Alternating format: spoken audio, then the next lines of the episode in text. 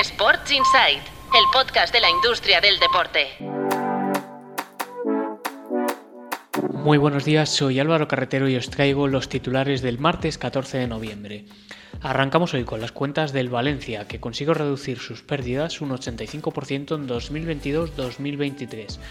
Cerró con unos números rojos de 7 millones de euros y unos ingresos de casi 120 millones de euros. Y más cuentas, el Celta fía todo a la venta de Gabri Veiga para volver a beneficios este año tras perder 13,6 millones de euros en 2022-2023. El club ocupa actualmente puestos de descenso y ha perdido más de 35 millones de euros en tres años. Y siguiente club, Real Sociedad, que sí le han ido mejor las cosas, ganó 5,7 millones de euros en 2022-2023 y prevé seguir en beneficios tras clasificarse este año para la Champions. Además, prevé alcanzar un negocio de 150 millones esta temporada.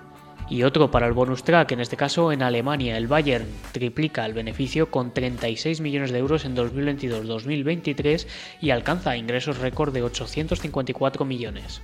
Y cerramos hoy con la Rafa Nadal Academy, que ha dado entrada a su accionariado al fondo GPF, con el objetivo de abrir más centros fuera de España. Se desconoce la inversión que realizará el fondo y el porcentaje de capital que se ha quedado. Eso es todo por hoy, mañana volvemos con más titulares, muchas gracias por escuchar. Sports Insight, el podcast de la industria del deporte.